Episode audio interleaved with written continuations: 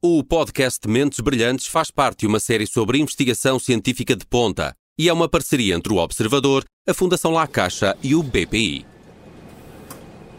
Lembra-se da última vez que teve de franzir os olhos ou esticar o braço para afastar o que tinha na mão e conseguir ler?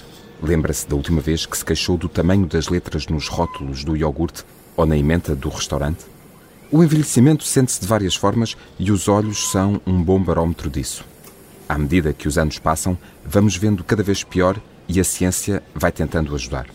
Mas há coisas que os óculos e os oftalmologistas não conseguem corrigir. É o caso da degenerescência macular da idade, ou DMI, a doença mais comum da retina e a principal causa de cegueira na população idosa nos países desenvolvidos.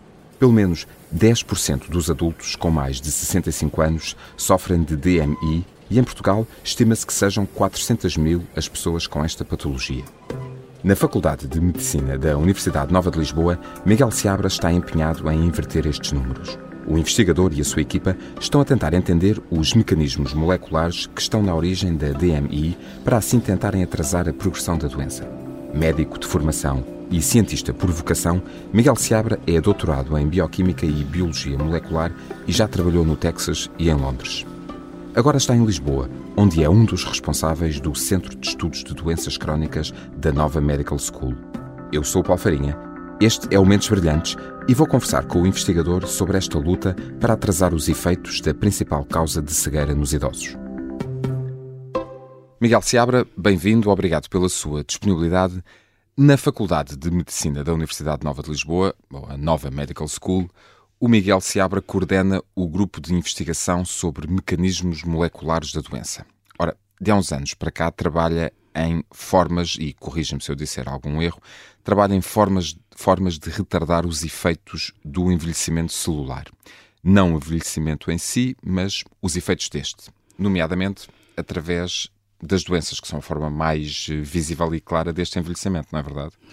É isso mesmo. Uh, estamos focados na retina, uh, como e na área da visão já desde há uns anos, mas é efetivamente isso que pretendemos. Eh, nos últimos anos tem havido esta, as descobertas muito interessantes que nos levam a pensar que há mecanismos inerentes nas células que contrariam o envelhecimento, enquanto que há outros mecanismos que favorecem o, o envelhecimento. E uh, temos uh, aqui a possibilidade, pela primeira vez, de uh, utilizar esses mecanismos anti-envelhecimento para tentar reverter algumas doenças crónicas ligadas à idade, em, em, que a idade é de facto e o envelhecimento é, são o maior fator de risco. Esses mecanismos anti-envelhecimento, portanto, sendo o envelhecimento um processo natural uh, que, ocorre, que ocorre no nosso, no nosso organismo e no organismo de todos os seres vivos, esses, esses mecanismos anti-envelhecimento, ao serem aplicados, e no caso concreto uh, da degenerescência macular da idade, certo? Uhum. É, é, a doença sobre a qual o seu grupo de investigação se tem debruçado nos últimos, nos últimos anos, uma doença crónica de envelhecimento do olho. O que eu lhe perguntava era se esses mecanismos que revertem os efeitos do envelhecimento uh, não colocam em causa a própria biologia do olho e a, e a, forma como o organismo, e o olho em particular, como este órgão uh, se deverá comportar na sua função? Ao contrário, eh, eu penso que estes mecanismos, vamos, vamos tentar usar, eh, como disse, mecanismos que são naturais, que existem nas células, para as proteger, porque uh, o que acontece é que estas células têm um enorme trabalho ao longo de muitos anos, são células que não se dividem, são as mesmas células com que nós nascemos, que estão a trabalhar durante anos seguidos e que vão acumulando um problema que é um lixo celular, o que nós chamamos um lixo celular. Há, há, as células não conseguem degradar e digerir tudo aquilo que lhes aparece, vão eh, acumulando eh, lixo e estes mecanismos anti-envelhecimento eh, temos evidência que ajudam a, a ver-se livre deste lixo, mesmo quando ele já está Uh, muito estabilizado, ou seja, já, já não há outros mecanismos normais, digamos, para, uh, para se ver livre deste, deste lixo solar. É, portanto, um processo de reciclagem? Estas células com que nós trabalhamos uh, têm uma função muito importante na reciclagem de componentes dentro da retina. O que acontece é que essa reciclagem não é perfeita e, uh, e cada vez que existe uma, uma, uma, reciclagem, ou seja, todos os dias, uh, pode haver um pouco deste, deste material que se vai acumulando porque deixa de ser digerível. Uh, a, própria célula não tem capacidade, não tem capacidade, não para, tem capacidade para, para, se ver livre dele. para se ver livre dele.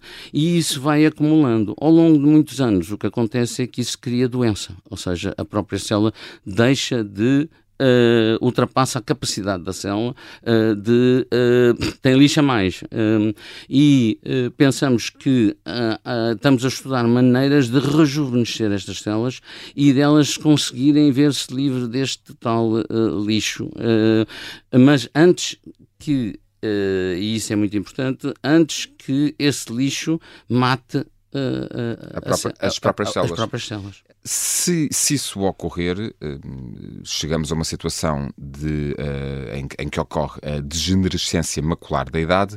Ora, que doença é esta? É um, é um, palavrão. Quando falamos de olhos e quando falamos de visão, uh, estamos frequentemente habituados a ouvir falar em miopia, estrabismo, astigmatismo e por aí fora. Sabemos que eh, à medida que os anos avançam, a nossa capacidade de visão vai ficando eh, deteriorada, mas degenerescência macular da idade, sendo um palavrão com que nem toda a gente está familiarizado, eu não o conhecia, é bastante comum. É, é bastante comum. Eh, é uma doença que, nas várias formas, desde a forma mais leve até às formas mais eh, tardias, ehm, vão eh, envolver cerca de 10 a 15% da população acima dos 60 anos é a causa de cegueira mais frequente das sociedades avançadas, portanto, naquelas em que uh, retiramos outras uh, formas de cegueira que são, uh, são preveníveis, uhum. como, por exemplo, a catarata. A catarata é uma forma de cegueira que é inteiramente, nos dias de hoje, ninguém é cego por causa de cataratas e ninguém é cego por erros de refração, porque consegue usar uns óculos. Mas no, no mundo em desenvolvimento, isso ainda é uma causa causa comum.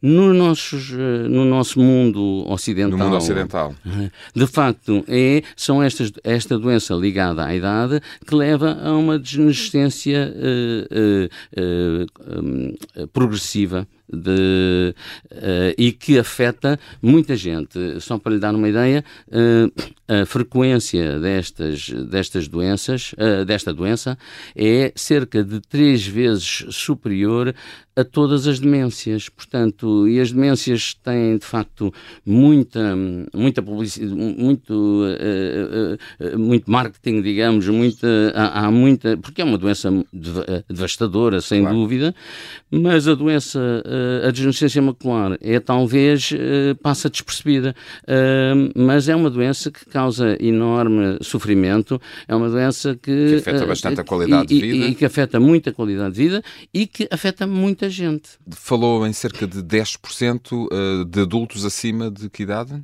Dos 60 anos. E uh, em Portugal há números, estes números Sim, são coincidentes uh, com os números uh, em Portugal? Há um, há, um, estudo de Coimbra que diz que temos cerca de 400 mil pessoas a sofrer desta doença em Portugal e cerca de 10% desses, 40 mil ou assim, estão em estadios já muito graves em que já há deficiências de visão e, portanto, já têm cegueiras de vários tipos, digamos, ou total ou parcial. E não é, não é uma situação, não, se, não, não há tratamento, é uma doença crónica, não há, não tratamento. há tratamento. Quer uh... dizer, não há tratamento, há, há um tratamento uh, que alivia e atrasa os sintomas de uma doença muito avançada.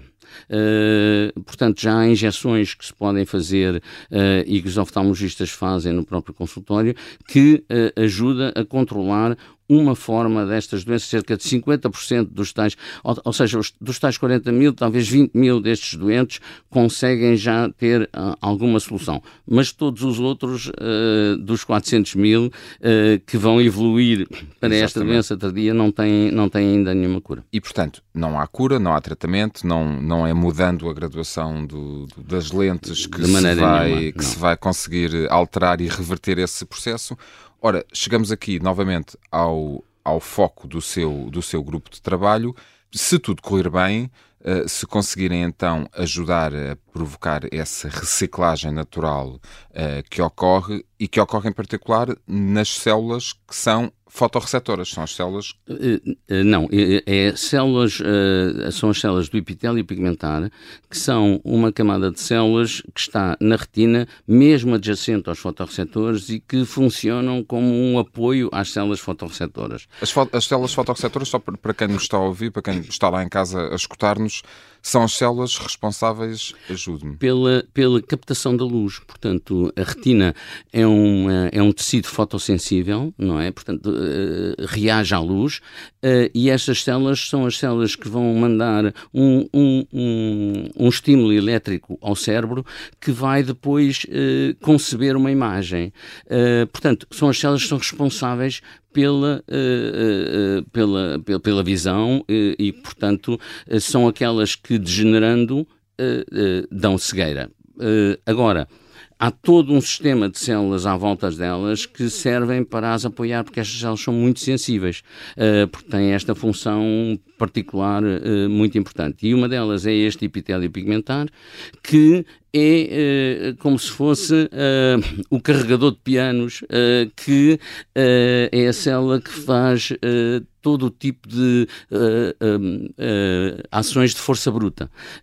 e essas células são as tais que, com a idade, ficam um pouco mais cansadas e acumulam o tal lixo, lixo, têm, têm quase uma missão impossível, sobretudo porque nós estamos a viver cada vez mais e as células são sempre as mesmas. Pois, porque é, não, não regeneram.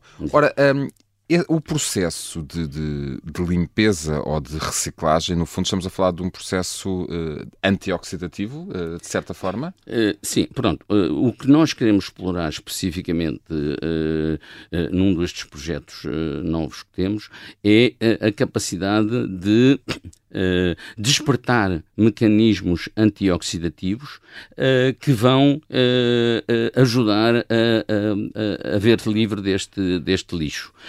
portanto, o que acontece é que estas células do epitélio pigmentar, todos os dias, têm que reciclar as membranas dos fotorreceptores, que é onde acontece a fotossensibilidade, onde, onde existe mesmo esta capacidade de nós, nós vermos. Mas essas membranas, até porque estão acessíveis à luz, uh, oxidam uh, e uh, são muitas vezes difíceis de digerir. Portanto, todos estes processos são aqueles que nós queremos influenciar. portanto, é uma cadeia de, de, de, de, eventos, os quais ainda não conhecemos na totalidade, mas que incluem a reciclagem destes componentes de membranas, a oxidação desses componentes e depois a oxidação desses componentes vai provocar uh, reações oxidativas dentro desta célula que contém estas, estas membranas, portanto o epitélio pigmentar, uh, e nós queremos é estimular a capacidade que estas células de epitélio pigmentar têm de responder a esse stress oxidativo. E onde é que entra aqui, e eu uh, reporto-me agora à, à, à, pesquisa que fiz para preparar esta, esta conversa que estou a ter consigo, uh, onde é que entra aqui o fumarato de dimetilo?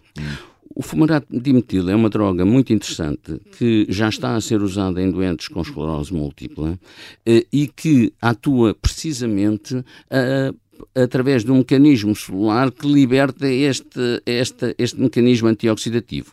Uh, especificamente, vai uh, ativar um componente celular, uma proteína celular que se chama NRF2, e que é uma espécie de maestro da resposta antioxidativa.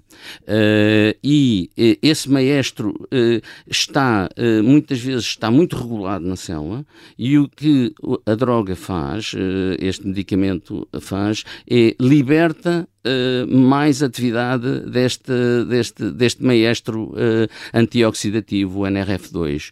E nós queremos, neste projeto, queremos não só estudar a capacidade do fumorato de metil, como queremos até uh, ver se conseguimos drogas ainda melhores uh, do que estas para fazer este mesmo efeito uh, antioxidativo nas células. Em, em, investigação e em farmacologia, quando temos um medicamento que é utilizado e que foi desenvolvido para um fim e que depois pode ter uma outra aplicação, isso tem um nome, é um repurpose. Um certo? repurposing, exatamente. E é isso que estão a tentar fazer, e aqui entra também na equação, uma, e em ciência nada se faz sozinho, uh, uma parceria que está a desenvolver com uh, colegas seus de, dos hospitais de São José e de Egas Muniz, não é verdade? Exatamente. Do Hospital Egas Muniz. Exatamente. Onde é que, onde é que entra aqui esta, esta parceria? Bom, uh, não é bem uma parceria porque uh, o, o meu laboratório, no seu todo, uh, inclui ciência fundamental, portanto, cientistas da área biomédica, assim como clínicos da área médica, nomeadamente oftalmologistas. Portanto, alguns destes participantes são efetivamente membros que podem ser considerados do meu grupo de investigação. Muito bem. E isso é, é um pouco única em Portugal. É, é dos poucos grupos que temos, de facto, eh, sob o mesmo teto ou, ou sobre... Junta, junta clínicos também. Juntamos clínicos uh, também uh, aos grupos de investigação. Mas uh, o que temos é a capacidade de, com estes clínicos que nos ajudam, estender essa rede clínica para serviços de neurologia que estão a ver os doentes com esclerose múltipla, porque o que queremos saber em primeira instância é se os doentes que já estão a fazer este, este este medicamento para esclerose múltipla, mesmo não tendo uma, uma patologia ocular, vamos olhar para o olho. Para o olho desses doentes. Para, para o olho desses doentes, para saber se esta droga, mesmo sem querer, está a, a, fazer, mesmo num olho que é normal, está a prevenir está, está a, está a tornar o olho mais robusto, ou seja, está, se temos sinais de que esse olho está mais saudável ou mais jovem, digamos, eh, para uma pessoa de 50 anos, se calhar o olho uh, está como se tivesse 40 anos. Enfim, estou a exagerar um claro, bocadinho, claro, mas claro. Estou, a, estou a tentar uh, explicar se conseguimos observar alguma evidência de que esta droga é útil para o olho, mesmo em doentes que não precisam ainda dela. É, recorrendo por isso a doentes que já têm que tomar este, este, fármaco fruto da, do, do, diagnóstico que têm de, de esclerose múltipla. Exatamente. Falava há pouco da, uh, da particularidade de ter no seu grupo de trabalho uh, clínicos e especialistas em, em oftalmologia e neurologia uhum. também? Uhum. Uh, neurologia no meu grupo não, mas, mas, mas, mas... diretamente a trabalhar comigo não, mas fazem parte agora desta nova rede que criámos de facto para, para este estudo. Um, isso é, é, um fator essencial e, portanto, esta pluridisciplinaridade. Ora, no caso concreto do Miguel Seabra, uh, junta-se aqui também esse, esse elemento, porque apesar de ser, eh, de ser investigador e fazer ciência fundamental há muitos anos, é formado em medicina uh, e, portanto, foi só a partir de um certo momento da sua, da sua evolução profissional uh, que, entretanto, uh, enverdou pela, pela ciência, mas. Um, é um melhor investigador por ter sido médico e por ter estado em contacto com doentes. Isso traz-lhe uma visão uh, diferente. E, e, aqui a palavra visão foi. É, é por acaso, é, foi sem querer, mas, mas calha bem. Uh, dá-lhe dá-lhe um aporte diferente. Quando... Eu não diria que sou melhor cientista. Sou um cientista diferente por ter tido uma aprendizagem médica. Uh, e penso que isso é, uma, é, é, um fator que se deve valorizar. Aliás, tem havido muita, muitas tentativas uh, nos Estados Unidos, uh, na Europa, aqui em Portugal também, de formar médicos como cientistas para terem esta visão dupla. o que eu sinto é que tenho mais facilidade de comunicar com os clínicos do que alguns dos meus uh, colegas cientistas que uh, não aprenderam medicina e que, portanto, estão um bocadinho fechados num vocabulário que os clínicos também estão os... fechados uh, nesse próprio vocabulário. E eu sou uma espécie de tradutor.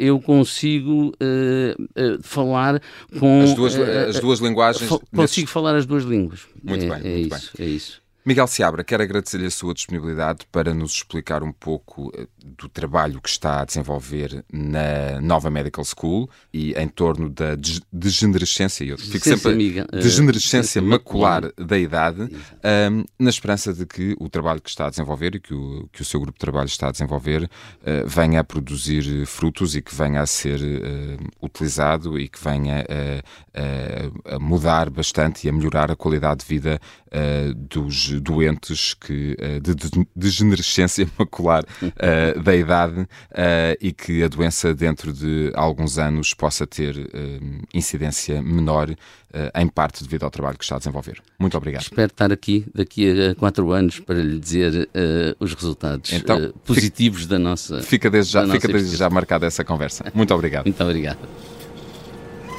Fica então a conversa marcada para daqui a quatro anos. Até lá, os 985 mil euros que Miguel Seabra recebeu da Fundação La Caixa para ajudar a financiar esta investigação vão continuar a ser investidos na luta contra a degenerescência macular da idade, agora dito sem me encasgar. E o cientista, que já foi presidente da Fundação para a Ciência e Tecnologia, mas que gosta mesmo é de fazer investigação fundamental, vai assim continuar a contribuir para atrasar os efeitos desta doença que provoca a cegueira. Até daqui a quatro anos, Miguel Seabra. Eu sou o Paulo Farinha e este foi o Mentes Brilhantes. O podcast Mentes Brilhantes faz parte de uma série sobre investigação científica de ponta e é uma parceria entre o Observador, a Fundação La Caixa e o BPI.